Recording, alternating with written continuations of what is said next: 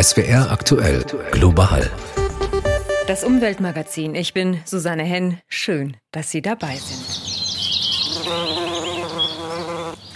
Jetzt im Frühling kommen sie wieder hervor. Insekten, Spinnen, Schmetterlinge und Vögel. Doch wo haben sie eigentlich den Winter verbracht? Am besten geht das in Blühbrachen, die mehrere Jahre stehen bleiben. Aber die sind in Baden-Württemberg eher die Ausnahme. Das liegt aber nicht primär an den Landwirten, sagt Jochen Gödecke vom NABU Baden-Württemberg. In den Blühbrachen Winter können sehr, sehr viele Insekten und Vögel überdauern. Also wir brauchen Mauerbienen, wir brauchen Sandbienen, auch für die Bestäubung. Und das sind auch Argumente, wo man bei den Landwirten auf offene Ohren trifft. Doch warum gibt es dann so wenige dieser mehrjährigen Blühbrachen? Darum geht es nachher hier im Gespräch mit Jochen Gödicke. Und außerdem klären wir, wie der Ukraine-Krieg und der Klimaschutz zusammenhängen und wie sehr unsere alten Klamotten Ghanas Umwelt belasten. Aber zunächst schauen wir mal in die Wälder. Wie ist dort eigentlich aktuell die Lage? Alice Thielson. Der Wald in Deutschland erholt sich nur langsam von den Hitze- und Dürrejahren 2018 bis 2020. Das geht aus dem vom Bundesforstministerium aktuell vorgelegten Waldzustandsbericht für das vergangene Jahr hervor. Demnach ist die Zahl der Bäume mit deutlicher Kronenverlichtung zurückgegangen. Wie dicht oder licht die Baumkrone ist, das lässt Schlüsse auf den Gesundheitszustand der Bäume zu. Dass 35 Prozent der Bäume eine deutlich lichte Krone zeigen, ist zwar eine Verbesserung gegenüber 2020, aber nur eine leichte. Fasst man alle Schädigungsklassen zusammen, dann sind im Grunde genommen nur noch 21 Prozent der Bäume in deutschen Wäldern wirklich gesund. Und das, obwohl 2021 waldfreundliches Wetter war, nicht zu heiß, viel Regen. Den Wäldern in Rheinland-Pfalz und Baden-Württemberg geht es mit einem Anteil von jeweils über 40 Prozent deutlich geschädigter Bäume schlechter als dem Bundesdurchschnitt. Der Wassermangel im Boden ist nach den Dürrejahren ab 2018 offenbar immer noch nicht überall ausgestanden. Für das laufende Jahr wird deutlich weniger Schadholz erwartet als in den letzten beiden Jahren, aber beim Schädlingsbefall mit dem Borkenkäfer werde es wohl kaum Besserung geben. Dass viele Bäume so kämpfen, das liegt natürlich am Klimawandel, der langanhaltende Dürreperioden immer wahrscheinlicher macht. Ein Thema, das in den letzten Jahren, genauer gesagt seit Corona, ein wenig aus dem Fokus geraten ist. Und als die deutschen Klimaschutzbemühungen unter der neuen Regierung gerade wieder Fahrt aufnahmen, kam der russische Angriff auf die Ukraine. Doch der könnte die Energiewende sogar beschleunigen, sagt die neue Klimaschutzbeauftragte der Bundesregierung Jennifer Morgan. Aus Berlin Philipp Eckstein. Der Krieg sei schrecklich und überschatte derzeit alles, sagte Jennifer Morgan der Süddeutschen Zeitung. Der Fokus liege jetzt auf Frieden. Zugleich mache der Krieg aber auch deutlich, woher Deutschland sein Öl und Gas beziehe. Das verändere die Perspektive, so die Sonderbeauftragte der Bundesregierung für internationale Klimapolitik. Investitionen in erneuerbare Energien seien Investitionen in Unabhängigkeit und Freiheit. Sie seien sowohl ökonomisch als auch sicherheitspolitisch sinnvoll. Davon müssten auch andere Staaten überzeugt werden. Morgan warnte in dem Interview, trotz aller Herausforderungen dürfe die Klimakrise nicht in den Hintergrund rücken. In der aktuellen Diskussion sehe man, wie die Themen Energiesicherheit, Klimaschutz und Frieden aufeinanderträfen. Das sei ein riesiger Machtkampf. Sie beteuerte das Ziel der Bundesregierung, bis 2030 aus der Kohle auszusteigen. Und dass Ukraine-Krieg und Klimaschutz eng zusammenhängen, das sehen auch die hier so.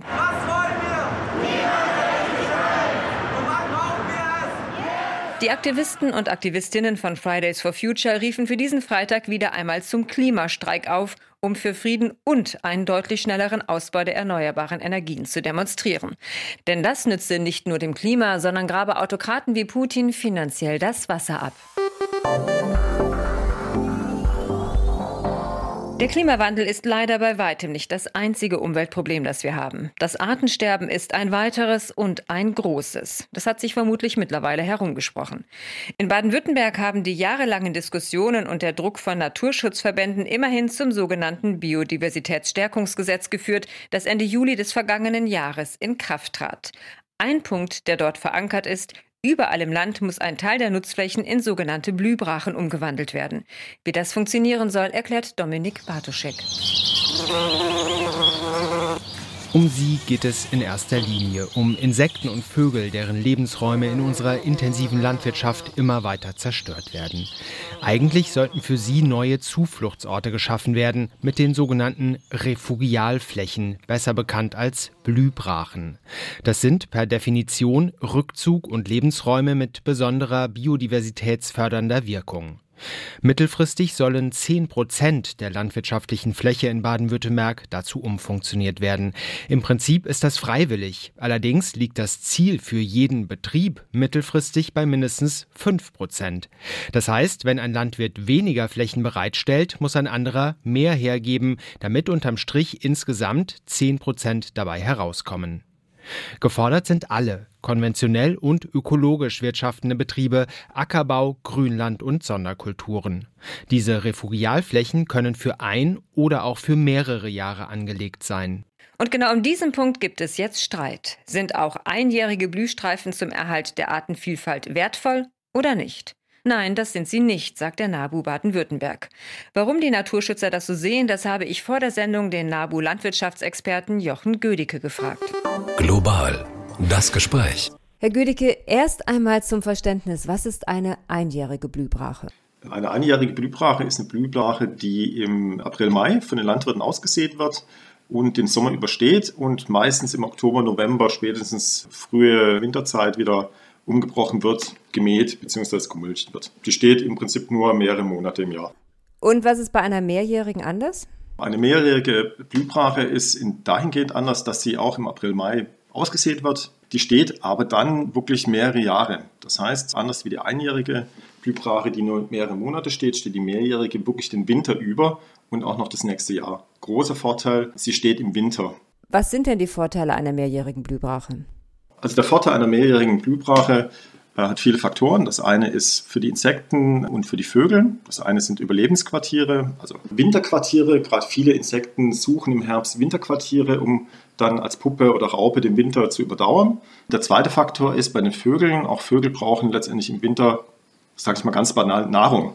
Das heißt, der große Vorteil einer mehrjährigen Blühbrache ist, dass die Vögel im Winter Nahrung finden und die Insekten einfach ein Winterquartier haben. Wie ist denn in Baden-Württemberg das Verhältnis von einjährigen zu mehrjährigen Blühbrachen?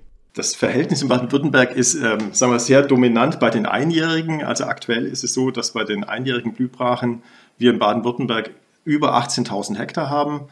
Von den Mehrjährigen haben wir aktuell keine 400 Hektar.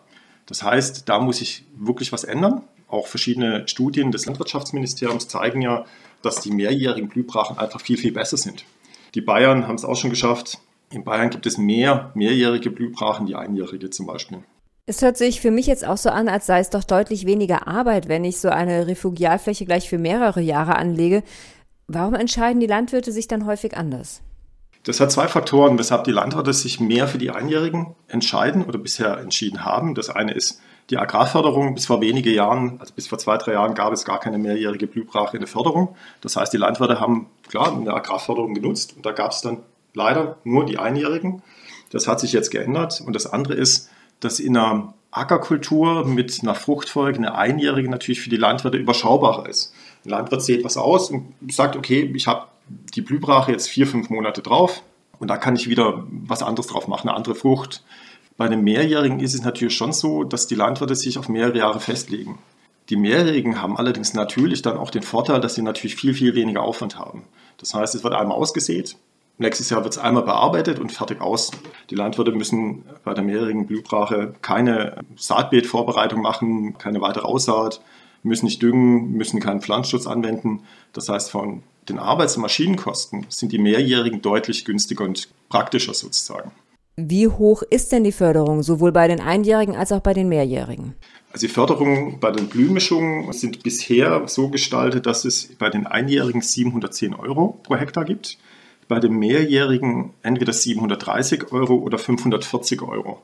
Also da sieht man auch, ist eine gewisse Spannbreite drin. Man muss allerdings auch dazu sagen, dass die Agrarförderung jetzt gerade in der Umstellung äh, sich befindet. Das heißt, ab nächstem Jahr, also ab 2023, gelten neue Agrarförderungen und da plädieren wir auch ganz dringend dazu, dass sich die Mehrjährigen einfach, dass die höher dotiert werden und dass es auch gar keine Förderung für einjährige Blühbrachen mehr gibt. Dass also einfach nur noch Blühstreifen, die mehrere Jahre stehen, auch als Refugialflächen anerkannt werden. Und dann auch auf diese ähm, 10 Prozent anerkannt werden, die ja insgesamt erreicht werden sollen. Genau, exakt. Es sind zwei Dinge. Also einerseits ist es die, sage ich jetzt mal, normale Agrarförderung. Da plädieren wir halt, dass es nur noch diese mehrjährige Förderung gibt, also für mehrjährige Blühbrachen. Und auf der anderen Seite ist es die Definition der Refugialflächen, also Lebensräume, die einfach wichtig sind für die Tiere. Und da fordern wir eindeutig, und ich glaube, da sprechen alle Argumente dafür, dass als Refugialflächen nur noch mehrjährige Blühbrachen anerkannt werden. Weil wir sehen ja, dass bei den einjährigen Blühbrachen die Insekten, die Winterquartiere suchen, im September, Oktober einfach weggehäckselt werden, also weggemulcht werden. Also das heißt, da werden Lebensräume, Puppen, äh, Kokons, Insekten einfach getötet. Und das kann man wirklich nicht als Lebensraum bezeichnen dann. Haben Sie denn das Gefühl, dass Sie im zuständigen Ministerium oder bei den Landwirten erhört werden mit dieser Forderung? Hm, das ist eine gute Frage, inwieweit wir da erhört werden. Also bei den Landwirten ist es ganz spannend, wenn man mit den Landwirten redet, und ich bin ja auch in der Beratung tätig, bekommt man relativ viel oder schnell dann auch eine positive Resonanz, wenn man das genau so schildert. Bei den Ministerien oder bevorzugt beim Landwirtschaftsministerium ist es schwierig. Das Ministerium ländlicher Raum, MLR, bevorzugt eindeutig noch die einjährigen Blühflächen. Das Umweltministerium UM ist da exakt andere Meinung. Die plädieren wie wir für die mehrjährigen Blühbrachen. Das heißt, da gibt es noch Dissens. Da müssen wir mal gucken, wie das weitergeht. Das MLR möchte natürlich sagen wir, den einfachsten Weg gehen und sagen, gut, wir machen die Einjährigen fertig aus. Aber das kann nun mal nicht der Weg sein und das ist auch nicht zielführend. Und es entspricht auch nicht dem Biodiversitätsstärkungsgesetz, wo es einfach drin steht, wir brauchen landesweit 10% Refugialflächen, also Lebensräume und Rückzugsräume für Insekten und Vögel. Und da kommt man mit einer Einjährigen definitiv nicht hin. Sie haben es ja gerade gesagt, die Landwirte stehen dem eigentlich offen gegenüber. Im Prinzip ist es ja freiwillig. Am Ende müssen aber 10 Prozent der landwirtschaftlichen Fläche herauskommen. Das heißt, jeder Landwirt ist doch gefordert, solche Blühbrachen anzulegen. Wir sprachen gerade schon von Förderung. Lohnt es sich denn, diese Flächen dafür herzugeben? Für die Landwirte wird sich das schon lohnen, mehrjährige Blühbrachen anzulegen. Nummer eins ist natürlich die Förderung. Und das ist im Vergleich zu einer Ernte von Weizen oder Getreide definitiv gut dotiert. Das muss man wirklich sagen. Auf der anderen Seite bietet natürlich eine mehrjährige Blühbrache auch einen entscheidenden Vorteil. Der Boden ist ganzjährig bedeckt. Das führt dazu, dass der Boden auch geschützt ist vor Boden- und Wassererosion zum Beispiel. Also es gibt sehr, sehr viele Gründe, auch aus landwirtschaftlicher Sicht, auf die mehrjährige Blühbrachen zu setzen. Das war Jochen Gödicke vom NABU Baden-Württemberg zu der Frage, ob Blühstreifen im Land ein- oder mehrjährig sein sollten. Vielen Dank, Herr Gödicke. Sie hören global das Umweltmagazin. Und wo wir schon einmal dabei sind, bleiben wir beim Thema Probleme. Trinkwasser etwa wird weltweit zunehmend knapp, auch in Ländern, die eigentlich genug davon haben, etwa Brasilien. Kein Land der Erde hatte so viele Süßwasserreserven, doch der Vorrat schwindet. Seit 1985 hat Brasilien 15 Prozent seines Wasservolumens verloren. Das belegt die auf Satellitendaten beruhende Langzeitstudie des renommierten Forschungsinstituts Mapiomas. In jenen Gegenden, in denen Agrarindustrie und Bergbau dominant sind, sind es sogar schon mehr als 50 Prozent. Das ist alarmierend. Und verantwortlich für den Verlust sind vor allem die Bodennutzung für Monokulturen wie Soja oder die Rinderhaltung und die damit verbundene Abholzung, gefördert vom amtierenden Präsidenten Bolsonaro. Umweltorganisationen und indigene Gemeinden versuchen mit Aufforstung ursprüngliche Wasserquellen wieder zum Leben zu erwecken. Doch das dauert, kostet viel Geld und ist, so Anne Herberg, manchmal einfach nur frustrierend. Zacharias Terena drückt das widerspenstige Gebüsch zur Seite und zeigt auf eine Senke. Dort, sagt er, sprudelte früher das Wasser, aus dem sich unser Fluss speiste. Zu sehen ist heute nur noch staubige rotbraune Erde und verdorrtes Laub. Hier in der Region regnet es nicht mehr, schon seit sechs Monaten. Es gab hier noch nie eine solche Trockenheit. Die Quellen und Flüsse versiegen. Es ist das erste Mal, dass ich so etwas erlebe. Zacharias Terena ist Kassike vom indigenen Volk der Terena. Vor 15 Jahren hat er mit seiner Gemeinde das angestammte Land wiedererlangt, hier im Pantanal, dem größten und artenreichsten Feuchtgebiet der Erde im Südwesten Brasiliens. Doch heute sind sie auf die Trinkwasserlieferungen eines Tankwagens angewiesen, der zwei oder manchmal auch nur einmal pro Woche vorbeikommt. Die Situation auf dem Gebiet der Terena ist keine Ausnahme. Das Pantanal, Heimat von Jaguaren und Kaimanen, trocknet immer mehr aus. Verschiedene Faktoren kommen dabei zusammen, sagt die Biologin Leticia Couto Garcia von der Universität des Bundesstaates Mato Grosso do Sul. Diese Region hat in den vergangenen Monaten 60 Prozent weniger Niederschlag empfangen als normal. Das hat mit dem Klimawandel zu tun, mit der menschengemachten Erderwärmung durch die zunehmende Abholzung, aber auch mit einer unkontrollierten und falschen Bodennutzung. Die Auswirkungen sind hier ganz konkret zu spüren. Laut Satellitendaten des Forschungsnetzwerkes MAP Biomas haben sich die mit Wasser bedeckten Flächen des Feuchtgebietes in den vergangenen 20 Jahren um fast 75 Prozent verringert. So viel wie nirgendwo sonst in Brasilien. Währenddessen nahmen die Rinderweiden und Anbauflächen für Soja rund um das Pantanal um mehr als 40 Prozent zu. Felipe Dias, Direktor der NGO SOS Pantanal, ist alarmiert. Es fehlt an Bewusstsein über die Zusammenhänge. Den Schutz von Wald- und Wasserquellen sehen viele Landwirte nach wie vor als einen Kostenfaktor. Dabei ist es eine Investition in das Gut, das hier alle benötigen. Ohne Wasser gibt es weder Landwirtschaft noch Tourismus. Und das Pantanal ist so wichtig, weil es das Klima auf dem ganzen Kontinent reguliert. Doch je geringer sein Wasserspiegel, umso mehr trägt es selbst dazu bei, dass sich das Klima aufheizt. Die Trockenheit erhöht das Risiko für Waldbrände. 2020 wüteten im Pantanal Feuer viermal größer als am Amazonas. Ein Drittel des Feuchtgebietes war betroffen. Es ist ein Teufelskreis, den die Biologen der NGO SOS Pantanal zu durchbrechen suchen. Gemeinsam mit den Terena, deren Gebiet besonders schwer von den Bränden betroffen war, haben sie begonnen, rund um die ausgetrockneten Wasserquellen aufzuforsten. Leticia Couto Garcia streift durchs hohe Gras. Alle paar Meter ist ein kleines Pflänzchen zu sehen. Von Wald allerdings noch keine Spur. Viele Setzlinge seien wegen der anhaltenden Trockenheit direkt wieder eingegangen. Fast zärtlich streicht sie über das Blatt eines Sejikaskas, ein Baum, der bis zu 20 Meter hoch werden kann. Noch ist das Pflänzchen 50 Zentimeter klein. Cacique Zacarias Terena fügt hinzu, Sie pflanzen Soja und halten Rinder, um Geld zu verdienen. Wir versuchen, den Wald und unser Land zu bewahren. Denn ohne Wald kein Wasser, ohne Wasser kein Leben. Um den drohenden Wassermangel geht es ja auch bei der ARD-Aktion Hashtag Unser Wasser. Denn das Thema betrifft auch uns. Von vielen fast unbemerkt verschwinden immer mehr Bäche und Teiche. Wo das überall der Fall ist, versucht die Mitmachaktion Crowd Science festzustellen.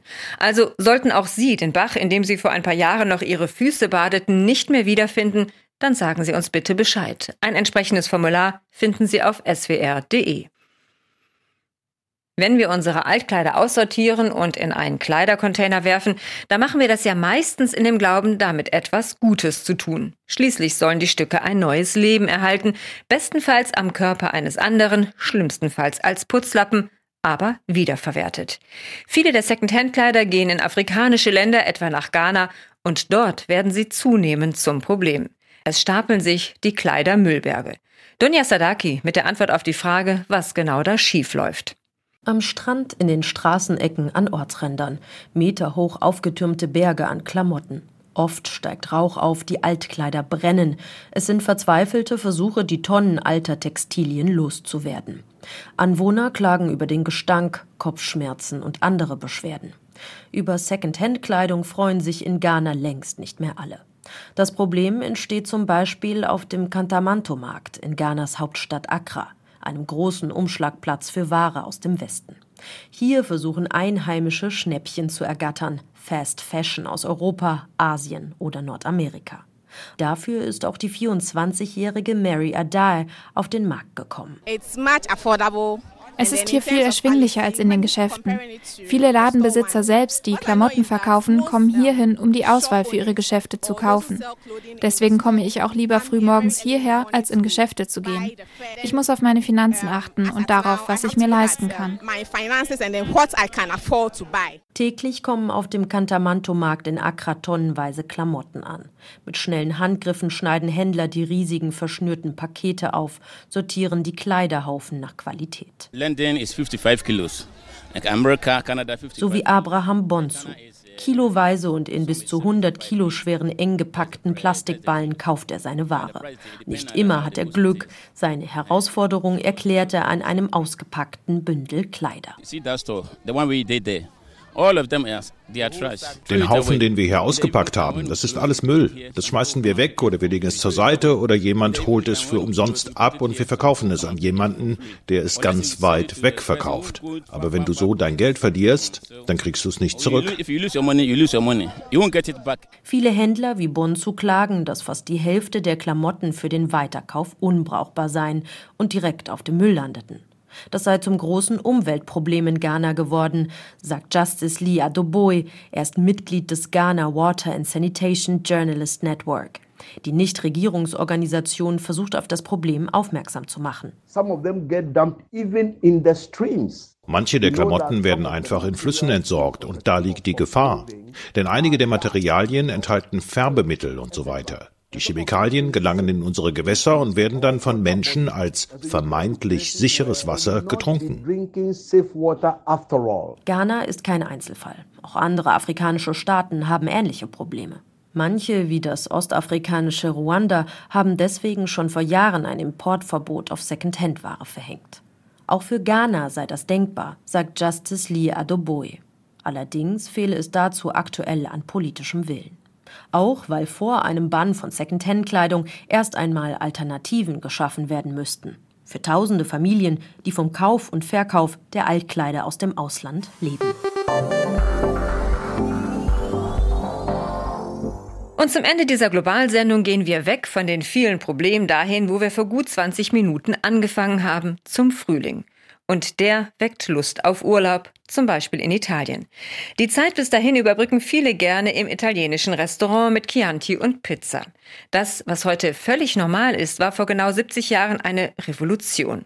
Denn da eröffnete in Würzburg die erste Pizzeria Deutschlands und von dort aus begann der Siegeszug der Pizza durchs ganze Land, der, so Dominik Bartoschek, auch heute noch nicht beendet ist. Die Deutschen und die Pizza. Zunächst brauchte es ein paar Jahre, bis die beiden miteinander warm wurden.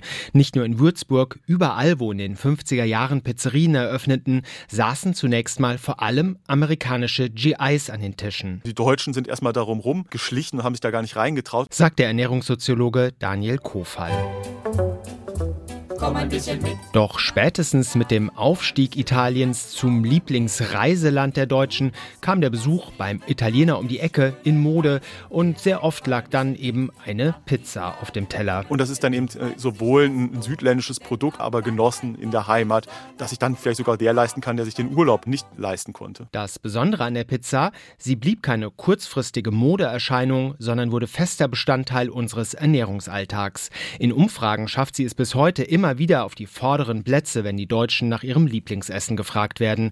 Ob in der Pizzeria, in der Kantine oder zu Hause, ob mit Messer und Gabel oder aus der Hand, ob selbst gebacken, aufgetaut oder geliefert. Pizza geht irgendwie immer und überall, wohl eine Ursache ihres großen Erfolgs. Frage an Pizzaliebhaber, welche Gründe könnte es sonst noch dafür geben? Also einmal denke ich, die Pizza ist was Frisches. Die italienische Küche ist, glaube ich, in Deutschland sehr beliebt. Es schmeckt in jedem Land ja auch ein bisschen anders. Jede Pizzeria macht es ein bisschen anders. Ja, ich glaube, es ist so eine Mischung aus italienischem Lebensgefühl und einfach schnell und leicht zubereitet. Zustimmung dazu von der Köchin Eva Epphardt. Man kann den Kühlschrank aufmachen und kann alles drauf machen, was so rumfliegt und weg muss. Man kann den Vegetarier bedienen, genauso wie auch den äh, Fleischessenden oder Fischessenden. Die Pizza also als eine Art kulinarisches Chamäleon, denn mit ihren unterschiedlichsten Belägen gibt es sie gesund oder fetttriefend, elegant oder rustikal, einfach oder raffiniert, klassisch oder exotisch und natürlich auch glutenfrei und vegan. Damit schafft die Pizza in Deutschland es seit 70 Jahren erfolgreich, Tradition und Zeitgeist immer wieder zu verbinden. Gute Voraussetzungen also dafür, dass sie noch viele weitere Jahrzehnte ihren festen Platz in der deutschen Esskultur und Gastronomie behält. Na dann, guten Appetit. Und das war's für heute im Umweltmagazin Global. Ich bin Susanne Henn. Schön, dass Sie dabei waren und machen Sie's gut.